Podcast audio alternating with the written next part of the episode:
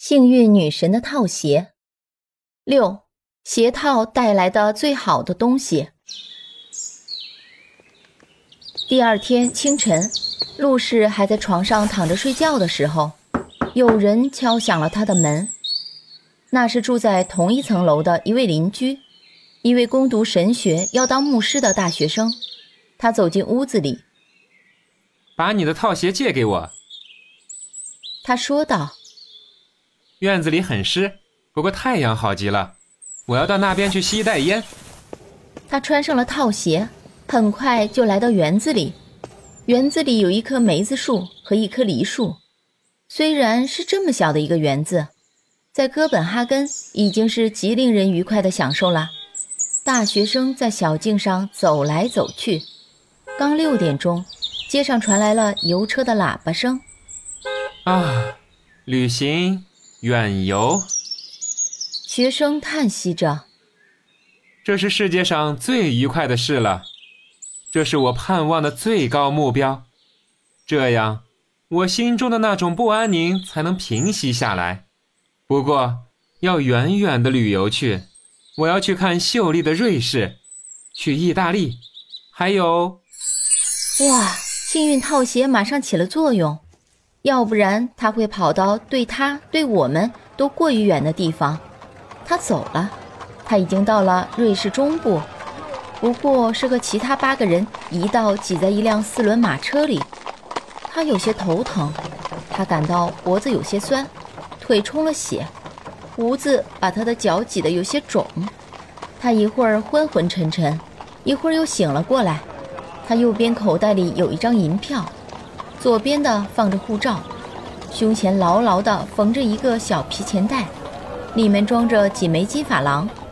他每次睡着，便要梦见这三件值钱的东西中有一样丢了，所以他总是一下子惊醒过来，第一个动作便是从右到左，然后往上到胸前，摸一摸这三件东西是不是都还在。伞。手杖和帽子在头上面的行李网子里晃来晃去，因此很妨碍看窗外那秀丽的风光。他斜视着窗外的景色，心中唱着至少是一位我们熟悉的诗人在瑞士朗诵过的诗。不过这诗还没有出版呢。啊，这里真美丽，正合我的心意。我眼望着我心爱的勃朗峰。要是你有许多钱。啊，这个地方便再好不过。四周的景色宏伟、庄严和深远，山林看去就像云霭中忽隐忽现的山峰。下起雪来了，刮起了寒风。嘘，他叹息着。要是我们现在在阿尔卑斯山的另一面该多好，那就是夏天了。我的银票也可以兑成现钱了。我为这东西担惊受怕，害得我没心思享受一番瑞士风光。啊，我要是在山那边就好了。于是，他便到了山的另一边。他已经深入到了意大利的腹地，到了佛罗伦萨和罗马之间。特拉西迈涅斯湖在夕照中像一泓闪光的金叶，静静地睡眠在深蓝色的群山中。汉尼拔在这里打败了弗拉米尼乌斯，葡萄藤的绿枝安详地交织在一起。路边，在一片丰富的桂树下，可爱的半裸的孩子放牧着一群漆黑的猪。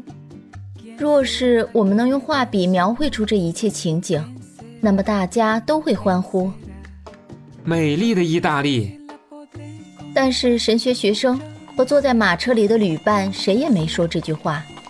成千上万的苍蝇和蚊子飞进车来，他们用香桃木枝子到处扑打，苍蝇还是盯着他们。